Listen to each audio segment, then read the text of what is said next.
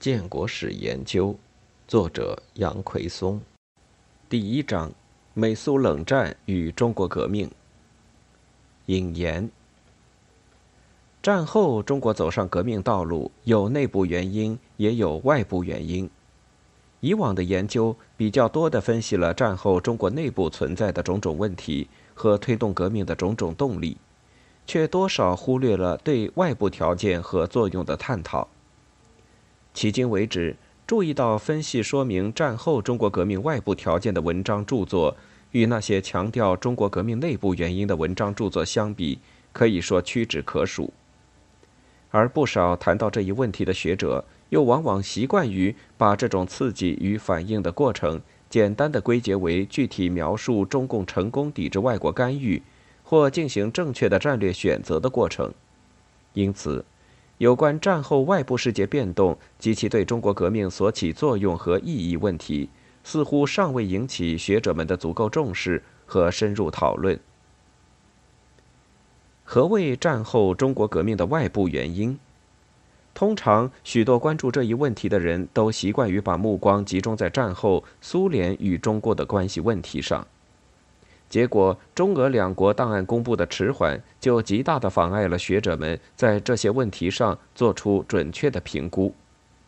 但是，严格说来，战后国际环境对中国革命的影响，并不仅仅限于苏联究竟在何时何地向中共具体提供了些什么样的武器装备，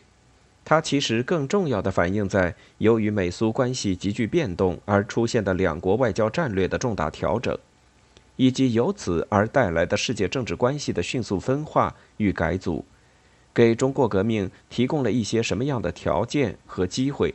他们又在多大程度上便利和推进了中国革命的进程？关于外部因素和作用足以影响一个国家革命成败的情况，战后希腊和南斯拉夫的不同命运提供了一对最具可比性的例子。两国同在巴尔干半岛。两国共产党的力量当时在国内都占绝对优势，并且远较战后中共当时在国内的力量要强。结果却是一个惨遭外部干涉而失败，一个轻而易举就取得了全国政权。之所以出现如此迥异的结果，究其原因，就是因为1944年10月，丘吉尔与斯大林有过一个划分双方在巴尔干势力范围的百分比协定。根据这一协定，希腊划在了英美一边。结果不仅英美敢于大胆干涉希腊革命，而且当希腊共产党人奋起反抗时，俄国人却不动声色，袖手旁观，眼看希腊共产党人被强敌所压倒。由此可见，一个国家革命的成败，并不完全取决于这个国家革命者是否有坚强的决心和能否独立自主。甚至也不完全取决于这个国家中革命一方是否居于优势地位，外部条件有时会发生相当重要的作用。由于1945年2月雅尔塔会议事实上把中国划入了美国的势力范围，苏联也承诺战后支持蒋介石，因此战后中国革命所面临的国际环境和条件，很大程度上恰恰接近于希腊。而不是南斯拉夫，